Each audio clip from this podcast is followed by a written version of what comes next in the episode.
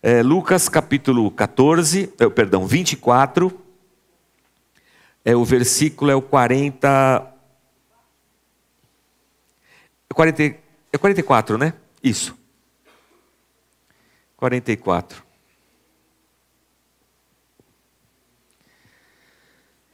Hoje é o nosso último domingo em Lucas, irmãos. Último domingo que a gente prega Lucas. Acabou. Sabe quantos domingos a gente tem pregado é, expositivamente o texto de Lucas? 81 domingos, irmãos. 81 domingos que a gente está pregando Lucas. Se Jesus demorar a voltar, nós vamos acabar pregando todos os livros da Bíblia. Vai demorar bastante. Tomara que ele volte antes. Agora, dezembro, a gente só fala de Natal. Janeiro, a gente está meio voltando de férias. A próxima, próxima leitura vai ser Atos dos Apóstolos. A gente sai de Lucas, entra em Atos, que é o mesmo livro, né? É, Lucas escreve os dois num compêndio só. Então, a gente entra em Atos ano que vem. Mas hoje a gente encerra Lucas. E disse-lhes: foi isso que eu falei enquanto estava com vocês. Quem está falando, pastor? Jesus. Está falando para quem? Para entender para quem Jesus está falando, a gente tem que voltar uns versículos atrás. Nós vamos ter que voltar para o 33, Priscila. Olha lá. Levantaram-se e voltaram imediatamente para Jerusalém. Quem voltar além, quem levantou, pastor, e voltou para Jerusalém? Oh, meu Deus. Os dois discípulos de Emaús, lembram deles? Quando eles chegam em Emaús, os olhos deles se abrem e eles percebem que quem estava andando com eles pelo caminho era Jesus. Quando os olhos deles se abrem, eles se levantam e voltam para Jerusalém. Quando eles voltam para Jerusalém, eles encontram quem? Os onze. Mas não era doze, pastor. É, o outro era Judas, já estava morto aqui. Onde estão os onze? Estão fechados, reunidos, com medo. Aí os onze, mais os dois Emaús, começam a conversar. Quando os dois Emaús chegam e se juntam aos onze, os onze já estão falando assim: o Senhor apareceu para Pedro. Aí eles fazem uma festa e tudo mais. E enquanto eles estão ali, Jesus aparece de novo para eles. E aí a gente está no 44, que a gente começou a leitura hoje. Então Jesus disse para eles: Foi isso que eu estava falando para vocês, pô. Era necessário que se cumprisse tudo o que a meu respeito está escrito na lei de Moisés, nos profetas e nos salmos. Então lhes abriu o entendimento para que pudessem compreender as escrituras de todos que estavam ali, né? E lhes disse: Está escrito que o Cristo haveria de sofrer e ressuscitar dos mortos no terceiro dia, e que em seu nome seria pregado o arrependimento para perdão de pecados a todas as nações, começando por Jerusalém. E vocês, disse Jesus, vocês são testemunhas dessas coisas. E eu lhes envio a promessa de meu Pai Jesus já está fazendo alusão a Atos 2, né? Eu lhes envio a promessa de meu Pai, mas fiquem na cidade, fiquem por aqui, em Jerusalém, até serem revestidos do poder do alto. E aí Jesus levou os discípulos até Betânia. Betânia era igual aqui no metrô Carrão, acho que menos até, de Jerusalém, uma vilazinha do lado assim. Levou eles até Betânia Jesus ergueu as mãos e começou a abençoar os discípulos. Estando ainda a abençoá-los, ele os deixou e foi elevado aos céus. Estava lá os onze, eu acho que os dois Emaús estavam junto, deve ter ido alguém também, porque viu e estavam lá e Jesus começa a abençoá-los e o texto diz que Jesus vai sendo elevado aos céus. Então eles o adoraram e voltaram para Jerusalém com grande alegria e permaneciam constantemente no templo louvando a Deus. Esse é o texto que, que encerra a narrativa de Lucas a respeito da vida de Jesus Cristo e encerra essa nossa, esse nosso passeio pelo livro de, de Lucas. E algumas, algumas coisas importantes para nós, igreja, é, apesar de Lucas ter escrito isso há tanto tempo atrás, são coisas importantes para nós hoje. Quando Jesus Cristo visita os seus, os seus discípulos já ressurreto, há, há uma mensagem implícita e extraordinária nessa atitude. Pensa só, irmãos, nós somos a humanidade. Segundo a nossa visão cristã de mundo, segundo a nossa fé, todos nós somos criaturas de Deus. Tudo que existe na terra, Deus criou. Nós somos criacionistas.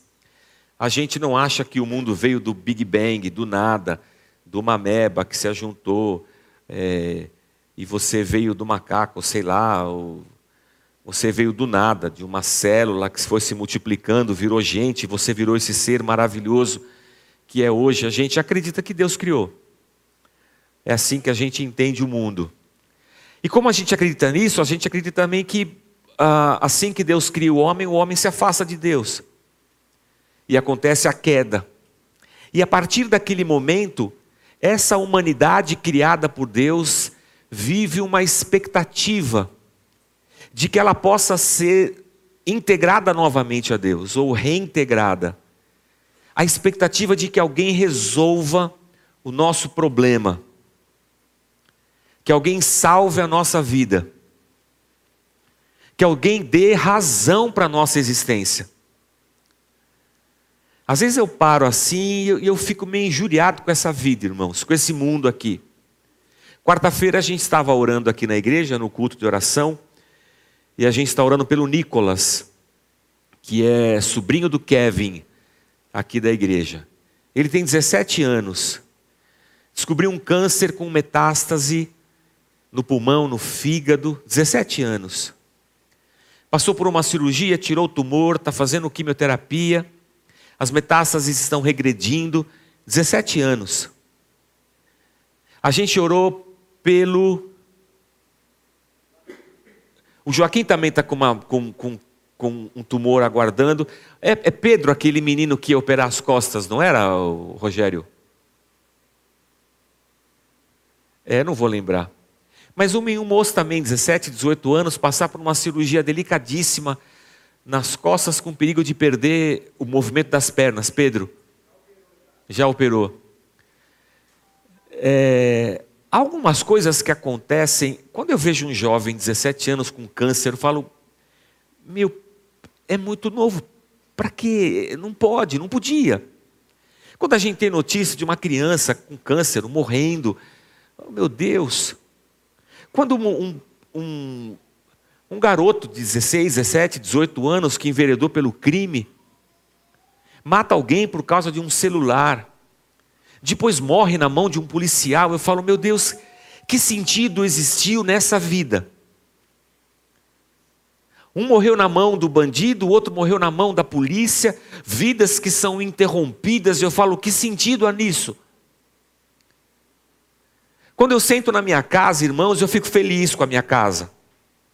Eu comprei no meio da pandemia. Um milagre. Fico feliz. Mas quando eu saio de casa, eu dou de cara com a, a comunidade de Heliópolis. Que já é uma coisa. É, como é que eu vou usar? Como é que eu vou falar sem, sem ser preconceituoso ou qualquer coisa assim? Mas uma coisa assustadora de um, um, um crescimento é, é, é, é,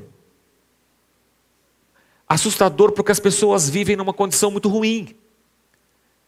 Às vezes sem água encanada, sem esgoto, é, é, sem luz. Mas mais assustador é que eu olho para o outro lado da rua e do outro lado da rua tem gente morando debaixo de, de uma lona amarrada numa árvore. Aí você vai para o centro da cidade, Você vê um monte de gente assim, morando em barraca. Eu falo assim, meu Deus, que sentido há nisso? Como a vida pode ser tão dura para alguns, para outros talvez um pouco melhor. Nesse aspecto eu olho e falo assim: Deus, eu sou um cara privilegiado.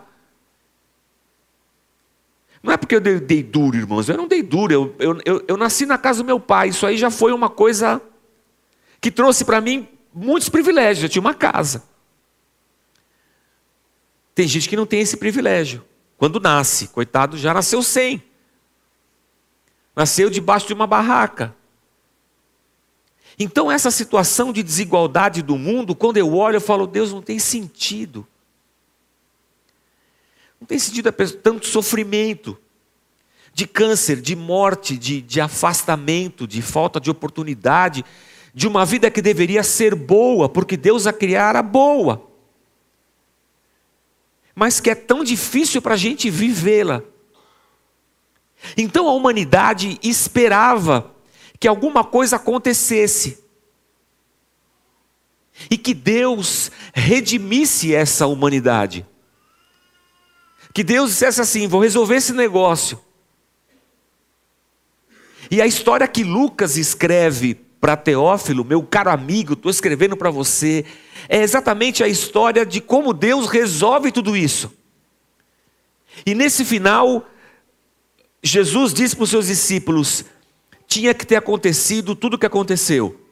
Os profetas anunciaram, está no livro dos Salmos, Deus encarnou, eu tinha que ter sofrido, eu tinha que ter morrido na cruz, e eu tinha que ter ressuscitado. Porque quando vocês se afastaram de Deus, vocês morreram. E a única forma de vocês serem redimidos e voltarem para Deus era eu descer nessa vida sem sentido. Sofrer essas coisas que vocês sofrem, morrer a morte que vocês morrem, e lá, de dentro da morte, vencê-la. E quando Jesus ressuscita, e aparece para os discípulos, ele está dizendo assim: está resolvido o negócio. Isso é muito significativo para nós, a ressurreição dá sentido à nossa vida. Aí quando eu olho para essas coisas, eu falo: Senhor, não tem sentido. O único sentido é o fato de que Deus deu para a gente a oportunidade de que toda essa loucura aqui não seja o final da nossa jornada mas que olhando para a ressurreição de Cristo eu diga assim: há uma esperança de ressurreição para mim. E se eu não tive a oportunidade de ter uma boa vida aqui, fui alvo de uma bala perdida, morri na mão de um bandido, morri de um câncer, fui infeliz. Isso não é o meu fim, eu olho para Cristo e eu vejo, eu também vou ressuscitar. Só que nessa ressurreição, eu vou viver a eternidade que Deus preparou para o ser humano. A ressurreição faz eu olhar para essa vida e dizer: não tem sentido, mas agora eu continuo andando porque eu sei que eu, em Cristo, eu tenho uma esperança. Quando Jesus ressuscita, a humanidade diz: pronto, agora a gente está resolvido. Deus salvou a gente. E essa salvação não diz respeito a essa nossa vida aqui. Porque essa vida aqui não tem sentido mesmo, irmãos. É difícil. Não que a gente não vá ser feliz, acho que a gente vai, dentro das possibilidades. A gente é brasileiro, a gente não desiste nunca, né? Copa do Mundo está aí. A gente está indo bem. O Neymar machucou. Agora gente, o time ficou melhor. Tá bom. A gente sabe. Agora vai. Quem sabe a gente ganha a Copa. Não vou ganhar um centavo. É só uma anestesia a mais para essas dificuldades da vida. Depois tem Natal, tem o ano que vem, eleição já passou também, irmãos, e vamos, vamos que vamos, bola para frente. Mas quando eu olho para Cristo, eu falo, puxa vida, resolveu. Talvez encontre alegrias, talvez encontre tristezas. É da vida, irmãos. É da vida, da vida nossa aqui. Morrer, perder, ganhar, adoecer, falir, ficar desempregado. É da vida. Não é privilégio, não é, não é, é maldição. É da vida, irmãos. O mundo jaz no maligno. Mas quando os, os discípulos estão fechados nas a, a portas com medo, e Jesus entra ressurreto, diz: A paz seja com vocês. É Deus tirando a gente desse dessa opressão da vida, da morte, de Satanás. Essa essa redoma que às vezes envolve a nossa vida, e Jesus entra lá dentro, fala: paz seja com vocês. Jesus levanta as mãos, começa a abençoar os discípulos e diz: é isso, está feito. E eu fiquei pensando essa semana, você, é, é Jesus dizendo assim: vocês estão salvos. Vocês estão salvos. A, Eliane pediu para a gente conversa, é, perguntar para a pessoa ao lado é, qual era o, o, motivo de oração. E eu perguntei para André, oh, André, tudo bem, como é que você chama? Aí ele falou assim, você tem algum pedido de oração? Eu falei, eu quero quitar minha casa. Ele falou assim, eu também quero quitar a minha, então eu oro por você, você ora por mim. Vamos ver se a gente acerta a mega sena, qualquer coisa assim, resolve esse problema já, tira esse negócio é, da nossa frente. Mas é a vida, irmãos. E um pastor amigo dizia assim: Deus pode livrar a gente de muita coisa. Deus só não pode livrar a gente da vida, porque livrar a gente da vida é fazer a gente morrer.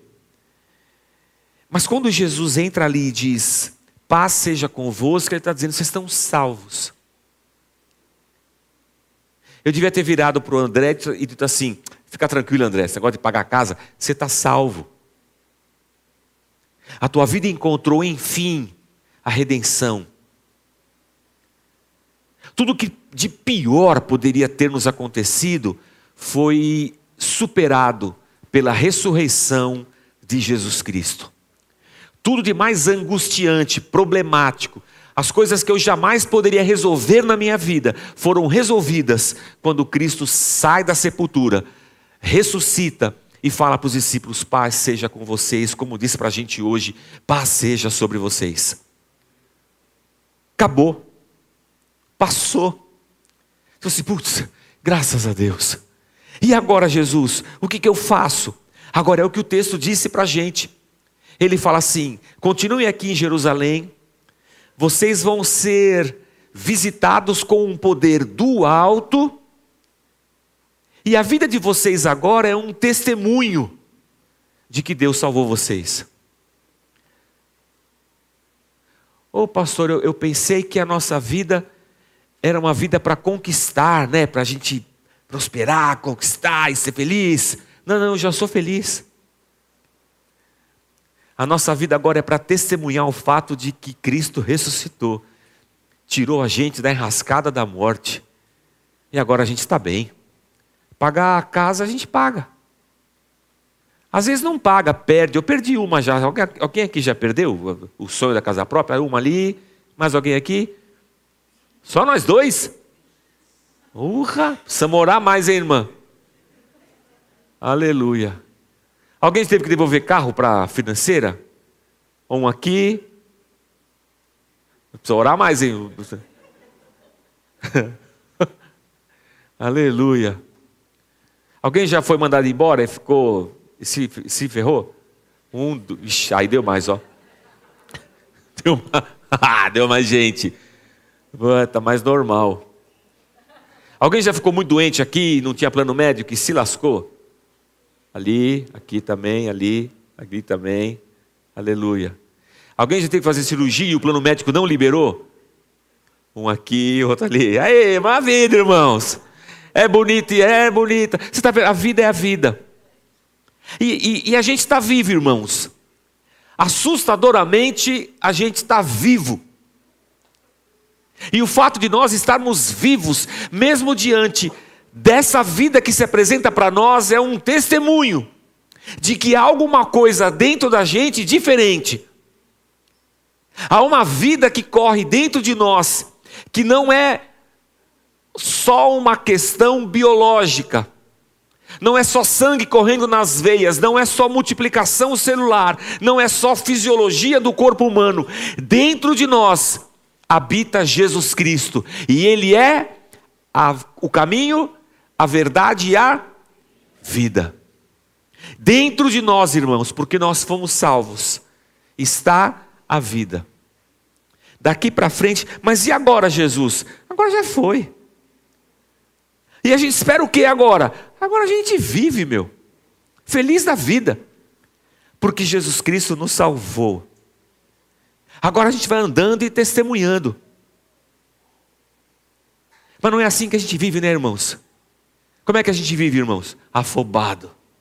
Nós vivemos afobado, angustiado, preocupado, irritado, chateado, ansioso. Que mais? Triste. Por que a gente, anda, triste, pastor? Porque Deus não abençoa a gente. É assim que a gente anda. Era para andar assim, irmão? Não, não era, porque a gente foi salvo. O resgate foi tocar, eu, eu vou encerrar com esse exemplo. O resgate foi tocar num evento, congresso de homens, irmãos. A gente nunca tinha sido convidado para tocar um congresso de homens. Sabe, testosterona. Fomos convidados para tocar lá. E a gente, eu, eu toco no resgate desde 1988. 89 foi quando a gente oficializou, em maio de 89, a banda. Mas na verdade eu comecei a tocar com meu irmão na igreja em 1979, quando a gente era pequeno e começou a tocar na igreja com violão e cantar. Então eu estou tocando desde 1979, não sei quanto tempo dá isso aí. Alguém consegue fazer conta? 43 anos. Faz 43 anos que eu estou na igreja tocando. Eu comecei a ser pastor em em é, 95, foi a primeira igreja que eu assumi, em 95 como pastor. Também não sei quantos anos dá. Peraí, deixa eu fazer conta. É, esse tempo aí. Aí quando a gente acabou de descer, e nós cantamos o quê? Cantamos Rock da Vovó, irmãos. Que é a música que nós fizemos em 1988. Aí nós cantamos. E eu desci. Quando eu desci, um, um cara veio falar comigo assim. Ele falou assim: como é que. Como é que é que. Como é que vocês conseguem. Ele não conseguia formular a pergunta. Eu também sou incapaz de formular, de falar para você qual foi a pergunta que ele fez para mim. Mas ele, ele queria dizer assim: como é que vocês conseguem, depois de 30 anos, continuar cantando as músicas e sendo feliz? Aí eu percebi que era uma, uma pergunta de cunho filosófico e profundo. Eu acho que ele queria uma fórmula, né? Talvez, nesse, nesse mundo de coach, de, de fórmulas, faça assim, faça assim e pronto. E acho que ele queria. E eu falei, rapaz, eu não sei te dizer. Eu não tenho a fórmula. Se eu tivesse, eu engarrafava e já estava rico. Ia vender. Mas sabe, irmãos, nesse mundo que a gente vive, ansioso, em que as pessoas nunca estão felizes com o que elas têm, porque elas precisam de mais, seja lá o que for esse mais, e que elas estão sempre sendo coagidas pelo mercado, pelo marketing, pela vida, pela cultura, a continuarem conquistando alguma coisa, elas estão sempre insatisfeitas, elas estão sempre sendo oprimidas por esse mundo, e elas pegam essa opressão e descarregam na sua religião, para que Deus, seja qual for o Deus delas, Atenda a essa demanda na vida delas, para que elas sejam felizes. Porque ser feliz, irmãos, é ter uma família feliz. Ser feliz é ter uma casa própria, uma casa na praia, é viajar. Ser feliz é ter uma carreira. Sei lá. Tem tantos conceitos que culturalmente que nos são impostos. E o cara perguntou: "Como é que você consegue ser feliz depois de 30 anos?" Eu falei: "Não sei."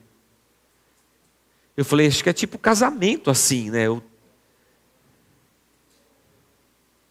Eu, eu, eu, dei um beijo na Cláudia, eu tinha 14 anos. Eu não sei que ano foi, irmãos.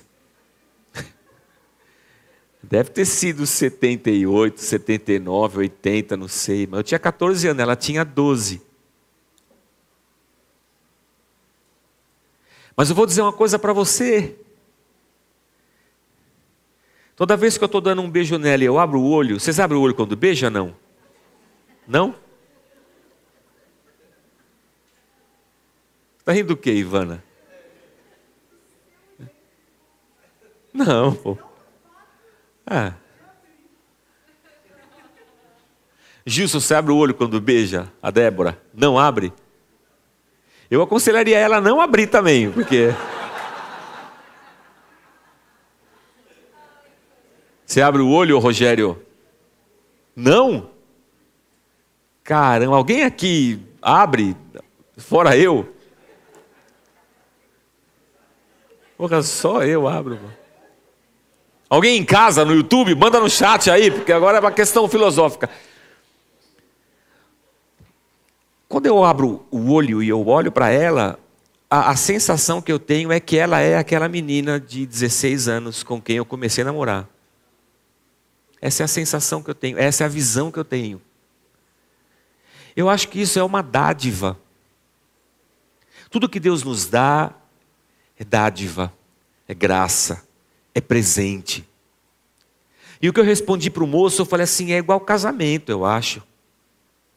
Eu acho que na verdade, quando a gente encara a vida não segundo essa loucura da cultura, que eu tenho que conquistar, que eu tenho que ser para ser feliz, e quando eu olho e penso, Deus já fez. E eu penso, quão sortudo bendito, abençoado eu sou, porque Deus me salvou. E que enquanto eu vou andando e testemunhando do fato de que Cristo ressuscitou e nos deu a esperança da ressurreição, e tudo que Deus vai colocando no meu caminho, eu vou, Senhor, obrigado. Está difícil, mas obrigado pela vida, obrigado porque o Senhor vai nos. O Senhor vai cuidando da gente. O Senhor está conosco, o Senhor deu o seu espírito para andar dentro de nós, o Senhor deu a vida, que é o, o seu próprio Filho que habita em nós. Já está resolvida a nossa vida. Irmãos, nossa vida está resolvida em Cristo. O resto é a minha caminhada de gratidão e de testemunho do que Deus fez por nós. Eu falei para o cara, a única resposta que eu tenho para te dar é que eu sou grato a Deus. Minha vida anda em torno da gratidão, por isso que eu sou feliz. Ainda dá tempo para mais uma. O nosso arqui-inimigo é a oficina G3. Vou falar para vocês aqui, que ninguém nos ouça. Nosso arqui-inimigo é a oficina G3. Eles são mais famosos do que nós, irmãos, do que o resgate. Eles têm mais ouvintes no YouTube. Eles têm mais seguidores no Instagram. Eles têm mais ouvintes no, no, no, no Spotify, no Deezer. Eu choro todo dia, irmãos. E de joelho eu falo: Senhor, honra o teu servo. Faz a gente mais famoso do que eles. Eles estão parados, parados, eles têm mais fama que nós, irmãos. Como é que pode uma coisa dessa? Nós estamos aí tocando ainda, eles estão parados e mais famosos do que nós. Aí falou, então, vou ficar quatro anos para voltaram já pronto, estão mais famosos que nós. Assim. Aí, irmão, agora eu fiquei deprimido, irmãos. Aí, Um amigo perguntou assim para mim: Você não acha que um, um, uma hora vocês, vocês vão estourar o resgate?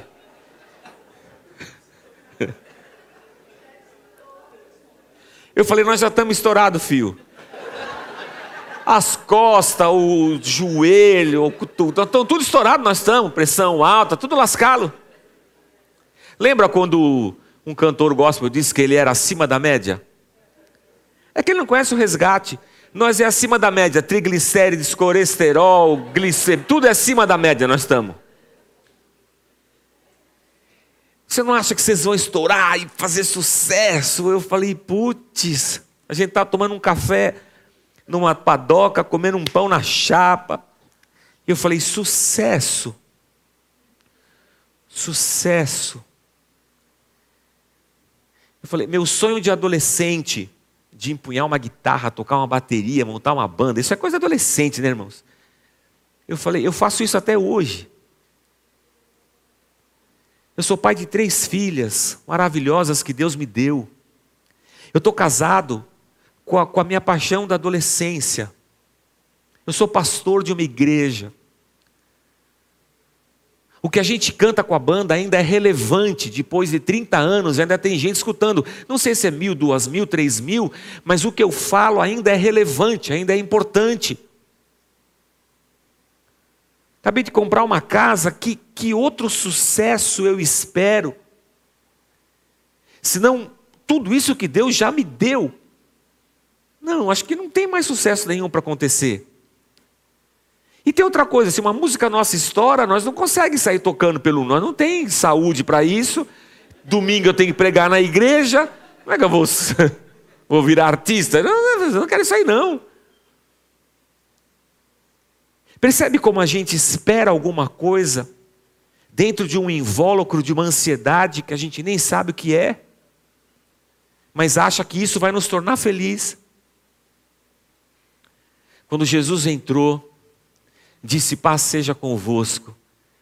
E ele vai subindo e abençoando os discípulos, e está dizendo: Foi, está consumado. O que, que a gente espera agora? Não, agora a gente testemunha. Agora a gente só fala, meu, que coisa maravilhosa Deus fez por nós. Deus venceu a morte. Mas as dificuldades da vida, a gente vai indo.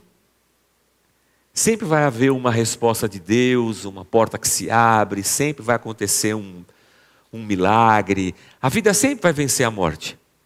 Até o dia em que esse nosso corpo aqui vai descer à sepultura.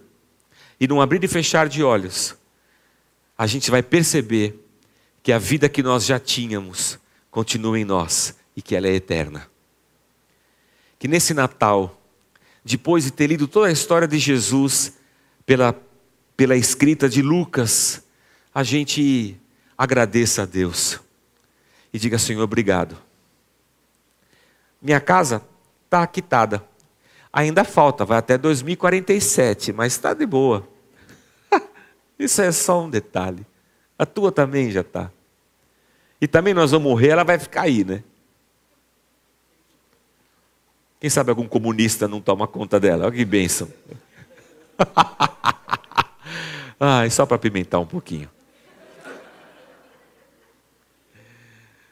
Mas eu queria muito que a gente saísse daqui com essa certeza: está resolvido, está feito. Obrigado, Senhor. Obrigado pelas lutas também, porque as lutas fazem a gente se aproximar mais de Deus. Essas, essas situações da vida colocam a gente de joelhos a gente fala: Meu, eu preciso de Deus e Deus é bom. Então, que o nosso coração, nessa época de Natal, agradeça. Que a nossa boca testemunhe o fato de Cristo ter morrido por nós e ressuscitado. Que a nossa boca testemunhe que a vida que jorra dentro da gente é eterna. E que a gente anuncie que há uma esperança. Para esse que está com câncer, para aquele que está doente. E qual é a esperança? É Jesus. Não é sucesso que vai me resolver. Nem dinheiro que vai me resolver. Nem a cura desse câncer. Porque ainda que eu me cure desse, fatalmente eu vou morrer de outra coisa, porque nós vamos morrer.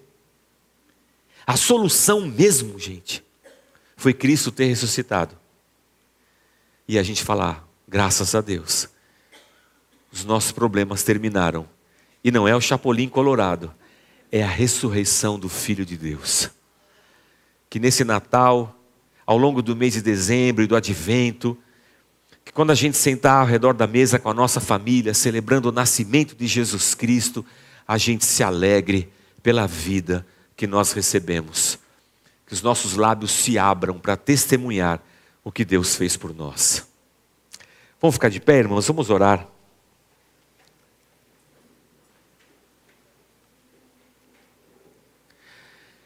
A partir do capítulo 9 de Lucas, e a gente falou bastante disso aqui ao longo dessa jornada, a partir do capítulo 9 de Lucas, Jesus e os seus discípulos se dirigem para Jerusalém, e o texto de Lucas fala assim: que Jesus resolutamente, decididamente foi andando para Jerusalém em direção à sua morte.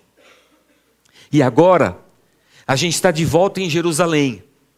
E Jesus fala assim para os discípulos: fiquem aqui, porque do alto vocês serão revestidos de poder. E quando a gente sai de Lucas e entra em Atos, que é o mesmo livro, a gente percebe um movimento maravilhoso. Primeiro, Jesus com os seus discípulos vão resolutamente até Jerusalém. Lá, Jesus morre, ressuscita. O Espírito Santo desce sobre eles e dali eles saem de Jerusalém para o mundo e a igreja vai. E esse é o nosso movimento hoje, irmãos.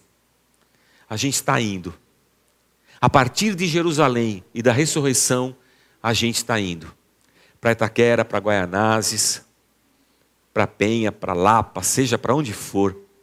Estamos indo levando conosco a vida que Jesus Cristo trouxe para nós. Que isso enche o teu coração de alegria. Amém? Feche os teus olhos. E vamos é, agradecer a Deus. Tem uma música. A banda nunca gosta quando o pastor vira para trás e fala tem uma música, porque aí eu pego todo mundo de calça curta. Mas tem uma música do. Sabe aquele cantor que eu esqueci quem é, que tem aquela música que eu não estou lembrando?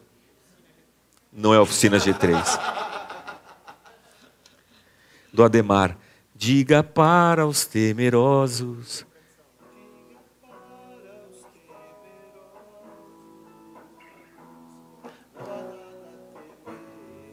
Vamos cantar antes da oração? Continua. Diga para os temerosos.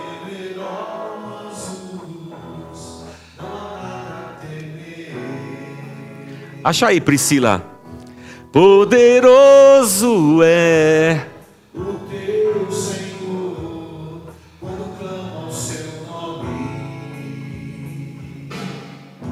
Ele então virá. Ele vem para te salvar. Ele vem para te salvar alcançado, o teu Senhor virá, ele vem para te salvar. Ele vem para te salvar. Ele vem para te salvar. Contemplar o Senhor e te levantarás ele vem para te salvar. Senhor, muito obrigado, porque o teu filho veio nos salvar, e nós podemos dizer que estamos salvos salvos do pecado, salvos da morte eterna, salvos do afastamento de ti, Senhor. E nós nos alegramos, enche o nosso coração de gratidão Põe nos nossos lábios, Senhor, um hino de louvor. Põe nos nossos lábios um cântico novo, Pai. Tira de nós a tristeza, a ansiedade, essa loucura, Senhor, que tem regido esse mundo em que vivemos. E que o nosso coração se encha, meu Deus, de esperança, de alegria, de festa, Senhor. E que assim, meu Deus, testemunhemos para esse mundo que Jesus Cristo nos salvou Como a gente cantou aqui hoje, Pai, que a nossa vida seja uma carta para esse mundo. Não porque somos prósperos, ricos, jovens, bonitos, não, Senhor, porque temos vida e vida em abundância, porque somos felizes com tudo que o Senhor nos deu, porque temos um coração grato, Pai, e que as pessoas ao nosso redor te conheçam, te louvem, sejam salvas, e assim também, Senhor, caminhemos em alegria. E eu te peço, Deus, por cada casal que está aqui, que essa alegria, Senhor, renasça dentro dos relacionamentos. Que marido e mulher se apaixonem de novo. Que famílias inteiras sejam visitadas pela tua graça. E nesse Natal, Senhor, reencontrem a alegria da vida que está em Cristo Jesus, o teu Filho. Que corações sejam aquecidos que o teu chamado, a tua vocação, plantados no coração de cada um aqui, Senhor, sejam aquecidos nesse Natal, nessa, nessa, nessa época, Senhor, que estamos vivendo. Que assim como o coração dos dois discípulos de Emaús se aqueceu ao ouvirem as palavras de Cristo, assim também nossos corações sejam aquecidos, Pai. Porque o Senhor nos salvou em Cristo. O Senhor resolveu a nossa vida, Senhor, eternamente. Que assim os nossos lábios te adorem, Pai, hoje e sempre, em nome de Jesus Cristo, teu Filho amado. Obrigado por tudo, Pai. Amém. Amém. Graças a Deus. Agora vocês podem cantar o que vocês quiserem, mas se quiser continuar com essa, tá legal também.